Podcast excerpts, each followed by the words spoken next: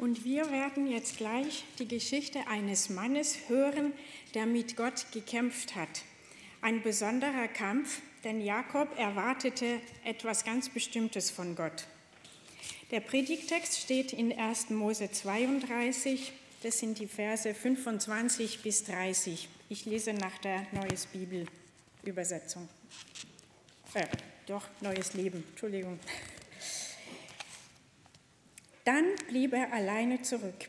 Da kam ein Mann und kämpfte mit ihm bis zum Morgengrauen. Als der Mann merkte, dass er Jakob nicht besiegen konnte, gab er ihm einen Schlag auf sein Hüftgelenk, so dass es ausrenkte. Dann sagte er, lass mich los, denn der Morgen dämmert schon. Doch Jakob erwiderte, ich lasse dich nicht los, bevor du mich gesegnet hast. Wie heißt du? fragte der Mann. Er antwortete Jakob. Du sollst nicht länger Jakob heißen, sagte der Mann. Von jetzt an heißt du Israel, denn du hast sowohl mit Gott als auch mit Menschen gekämpft und gesiegt. Nenn mir deinen Namen, forderte Jakob ihn auf. Warum erkundigst du dich nach meinem Namen? fragte der Mann, und dann segnete er Jakob. In der Predigt wird uns jetzt Tossi eben seine Entdeckungen an dieser Geschichte vorstellen.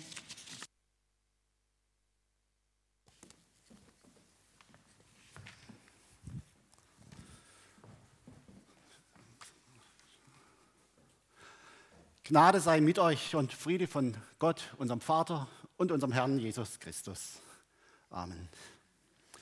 Zieh wieder in deiner Väter Land und zu deiner Verwandtschaft ich will mit dir sein. Nach vielen Jahren bei Laban, der Heirat mit Rahel und Lea, hat es Jakob zu Reichtum gebracht. Und nun schickte Gott ihn zurück in seine alte Heimat. Dorthin, woher er geflüchtet war, als sein Vater Isaac starb und wo er aus Angst vor seinem Bruder Esau wegging. Denn diesem hatte er so übelst um den erstgeborenen Segen betrogen. Und jetzt hatte Esau mitbekommen, dass Jakob zurückkehrt und sich mit 400 Mann aufgemacht, ihm entgegenzugehen. Um den Bruder zu besänftigen, schickte Jakob Geschenke voraus. Kleine Herden von Kamelen, Schafen, Ziegen, Eseln und Rindern. Und um ehrlich zu sein, wenn bei mir der DHL-Bote klingeln würde, und sagt, ich habe hier 30 Kamele in ihren Vorgarten gestellt, schönen Gruß von der Schwester, sie kommt am Wochenende. Ähm, das Familientreffen würde nicht stattfinden. Aber damals andere Zeiten, andere Sitten. Seine Mitarbeiter, sein Hab und Gut teilte Jakob in zwei Gruppen auf. Sollte eines, eine Gruppe vom zornigen Esau niedergemacht werden, hoffte er, dass das andere entkommen kann. Und schließlich brachte Jakob seine Kinder und seine Frauen über den Fluss Jakob auf die Seite, wo Gott sie haben will, und kehrte selbst für diese Nacht zurück. Der Jakob trennt einmal das Land der Ammoniter von den Erbteilen der Stämme Israel. Die Familie ist jetzt in Israel oder in dem zukünftigen und Jakob in Ammon. Es klingt vielleicht nach Verrat, seine Familie im Stich zu lassen, aber eigentlich führte er sie genau in das Land, was Gott ihnen zugesagt hatte. Das Land, wo es ihnen gut gehen soll. Und nur er selbst bleibt zurück, denn er weiß, eigentlich ist er das Ziel von Esau. Und vielleicht ist seine Familie sicherer ohne ihn. Wie sieht also die Ausgangslage hier aus bei der Geschichte? Alles ist auf Schadensminimierung ausgelegt. Wir finden einen Jakob vor, der sich schwach, geradezu hilflos fühlt und es auch ist. Von Gott beauftragt rennt er eigentlich in die Katastrophe und in dieser Situation geschieht der Kampf. Der Kampf, ich sage mal, auf der dunklen Seite. Da kommt auf einmal einer, es ist Gott oder Gottes Engel, wie Hosea sagt, und kämpft mit Jakob. Was soll das Ganze? Warum kämpft Gott überhaupt mit Jakob? Erst schickt er ihn dahin, Und dann kämpft er dagegen. Ich denke, Jakob und auch ihr und ich, wir sind Menschen. Und als Menschen sind wir die Bewahrer und die Gestalter auf Gottes Erden. Dazu hat uns Gott geschaffen. Dazu hat er uns ertüchtigt und auch stark gemacht. Und diese Stärke, die erkennen wir nicht, wenn alles so dahin plätschert. Erst wenn ich mich anstrengen muss, meine Kräfte zusammennehmen muss, mich irgendwo durchmühen, dann merke ich auch, dass ich diese Stärke habe. Und wem das jetzt so abstrakt klingt, ganz konkret, erst wenn nach dem Weckerklingeln ihr wirklich aufsteht, merkt er, dass er genug Kraft hat, bis zur Kaffeemaschine zu kommen. Ja, vor Jakob lagen noch viele harte Prüfungen. Und ich vermute, Gott wollte ihm eigentlich zeigen, was er an Kraft in sich hat und worauf er sich dann verlassen kann. Keine Flucht mehr als Lösung, kein vorschnelles Aufgeben, was er mehr braucht. Vielleicht auch keine krummen Touren und irgendwelches Rumgetrickserei. Nein, Jakob ist jetzt so weit, dass er sich traut, die Herausforderungen auch anzunehmen und sich auf sie einzulassen. Es ist hier auch keine Überlastung, was Gott macht. Ich denke, Jakob lernt sich in dieser Nacht kennen. Und diese nächtliche Erfahrung erlaubt ihm, am Tag befreit das zu tun. Bewahren, bebauen, beschützen, das, was Gottes Plan ist. Jakob, möchte ich sagen, kennt danach seinen Handlungskorridor, seine Grenzen und seine Möglichkeiten. Und dann ist es eben diese seltsame Stelle, Gott kann Jakob nicht überwinden. Der allmächtige Gott auf der einen Seite und der ängstliche Jakob ringen miteinander und Gott gewinnt nicht. Warum behält Jakob die Überhand? Ich will es euch zeigen und da hilft mir der echte Jakob. Wir haben nämlich beide einen Zauberwürfel dabei und ich bitte jetzt in der ersten oder der zweiten Reihe, wenn er die mal kurz gegeneinander verdreht und dann machen wir einen kleinen Wettkampf. Jakob und ich.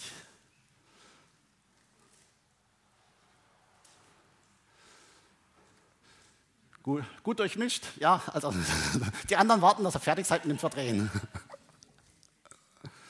So. Dann kriegt jeder sein, auf los geht's los und dann sehen wir, wer fertig ist. Sagt ihr das bitte, wann wir starten sollen, sonst ist es parteiisch. Auf die Plätze,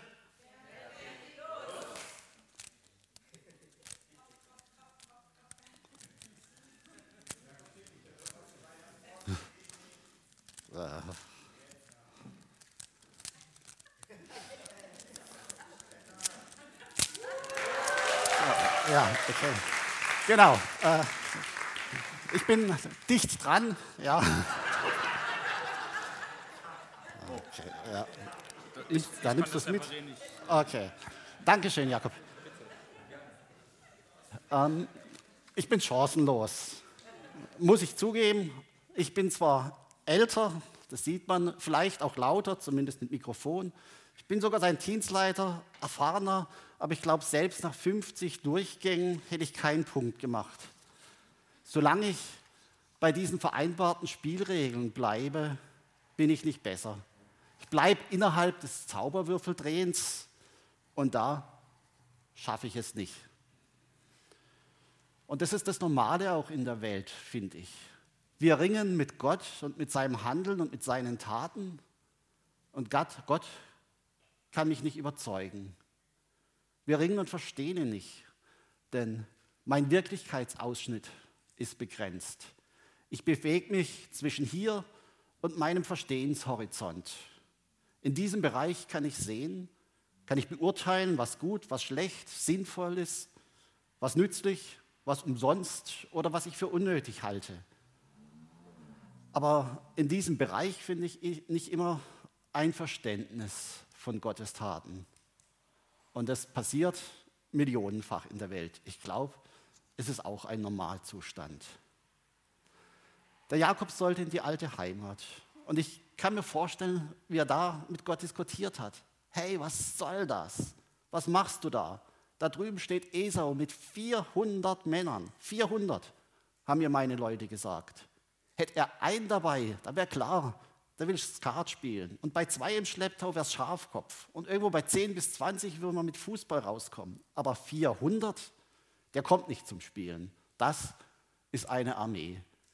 Du schickst mich ins Verderben. Das ergibt alles keinen Sinn. Was hast du vor? Was hast du dir gedacht? Das wird nichts.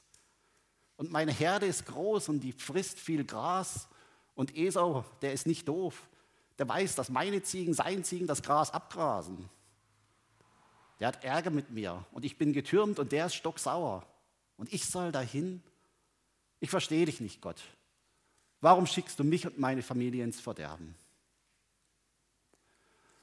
Ich bin in Gottesdienst und Gemeinden ziemlich verwöhnt.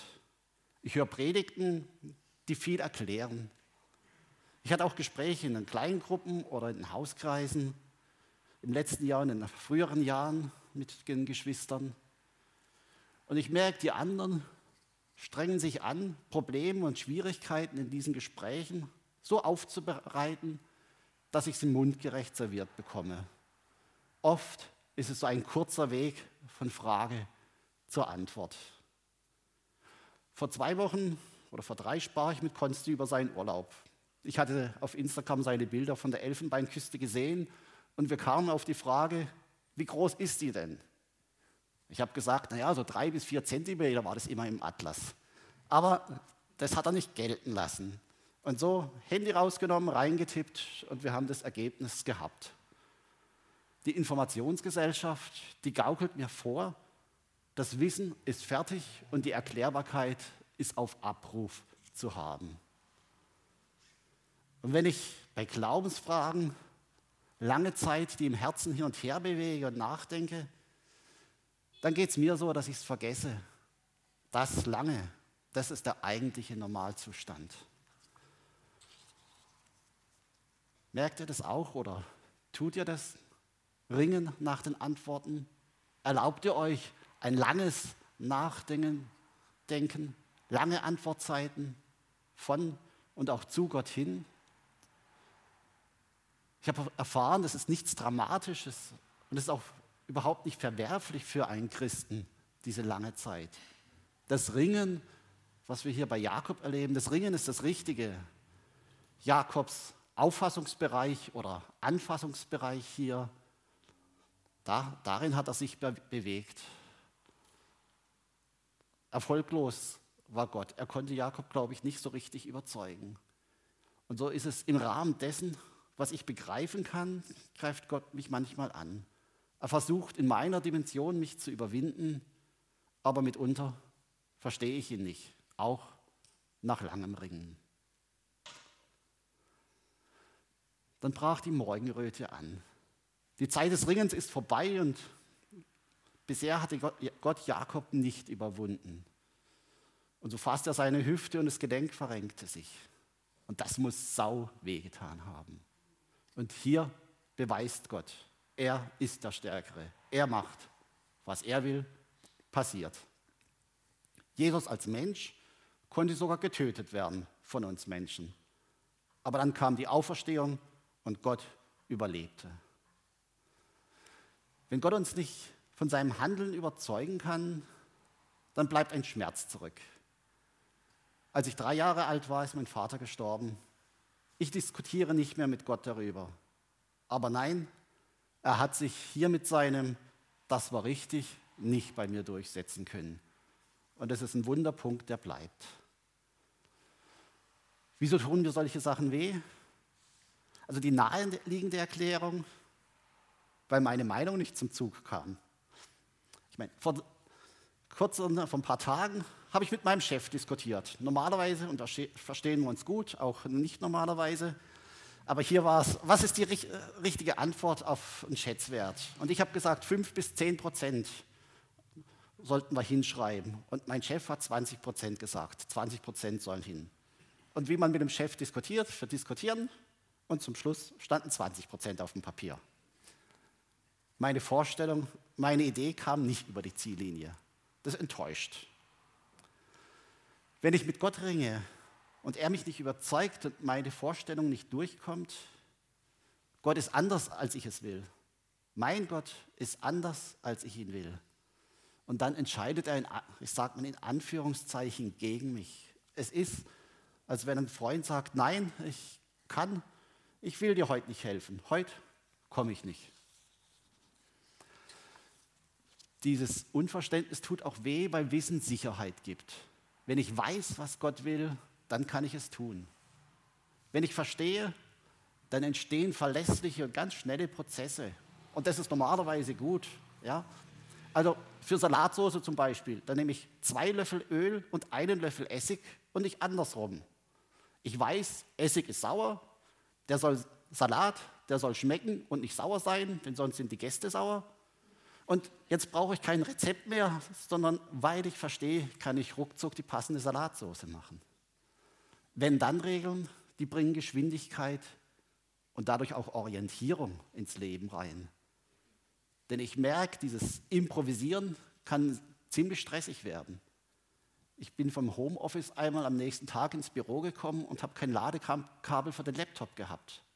Das erzeugt eine gewisse Unruhe, denn ich weiß, drei Stunden arbeiten, okay, das funktioniert. Aber nach der vierten Stunde, ja, da wollte ich eigentlich auch weiterarbeiten und nicht einen halben Tag Urlaub nehmen. Und im Glauben ist es auch so. Wir haben nicht die Hoffnung auf die Ewigkeit, wir haben die Gewissheit. Und das ist die Sicherheit, die den Glauben trägt. Ein einfaches, das wird schon gut gehen, reicht nicht an herausfordernden Tagen. Und wo ich Gott nicht verstehe, da werde ich unsicher. Und da spüre ich meine Verletzlichkeit und meine Hilflosigkeit. Und so tut der unverstandene Gott weh. Und wir Christen, wir haben doch die Kernkompetenz, den Glauben zu verstehen. Wer denn, wenn nicht ich, kann Gott begreifen? Das passt überhaupt nicht in mein Verständnis rein. Das darf doch gar nicht sein, dass ich Gott nicht verstehe. Und auch das tut weh.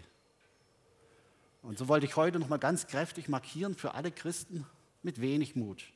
In dieser Geschichte, da erleben wir einen Erzvater Jakob, der in der Nacht nicht überwunden wurde, ich glaube, den Gott nicht überzeugt hat und der am Morgen seinen Schmerz fühlte.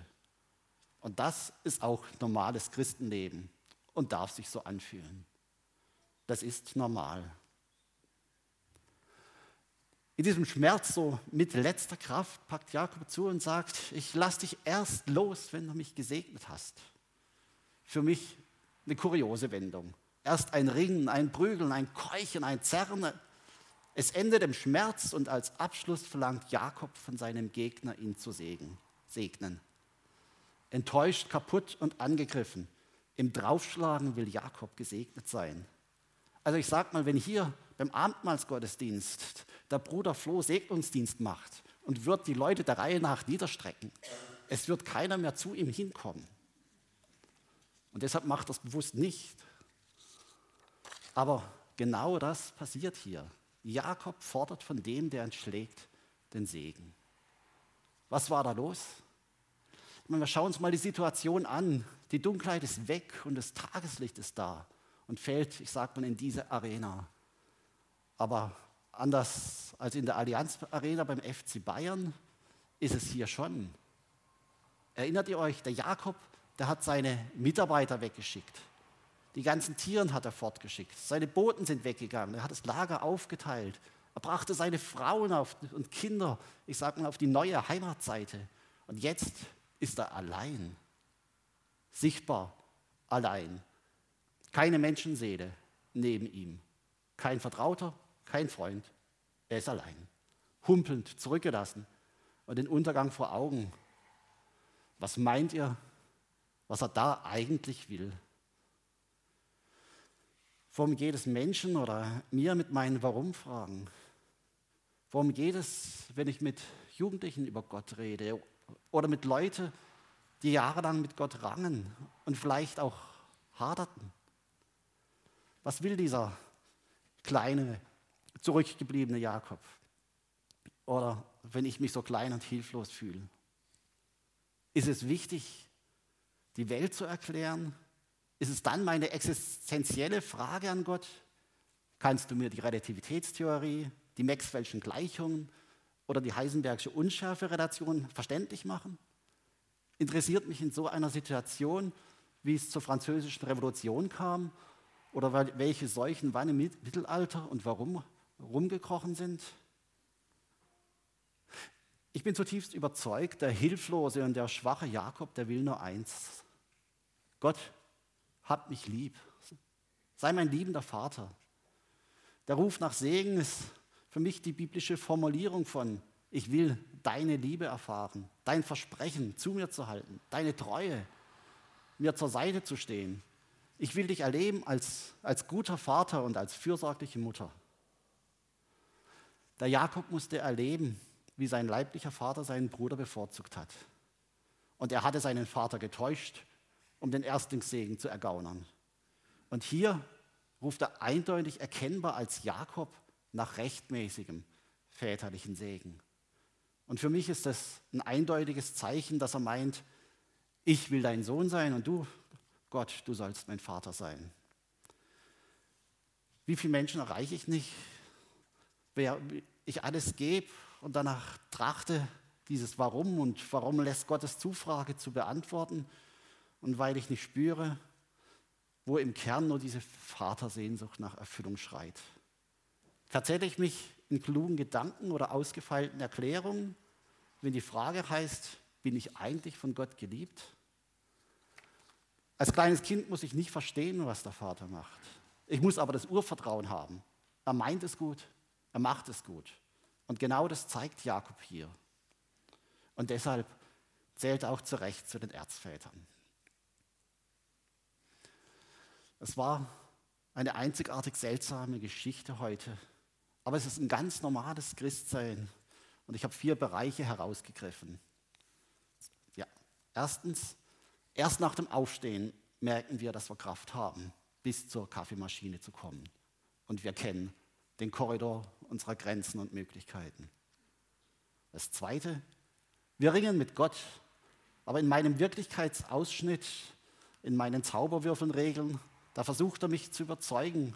Und wenn ich ihn nicht verstehe, gibt Gott nicht auf. Und es kann ein langes Ringen werden. Und Glaubensantworten sind halt anders als die Elfenbeinküste zu googeln.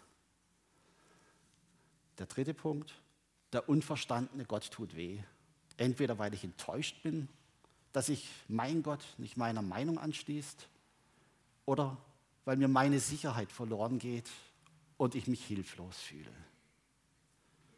Und zum Schluss die Frage, viertens, wie viel Kampf wird unnötig, wenn ich als Kind die Liebe des Vaters spüre? Amen.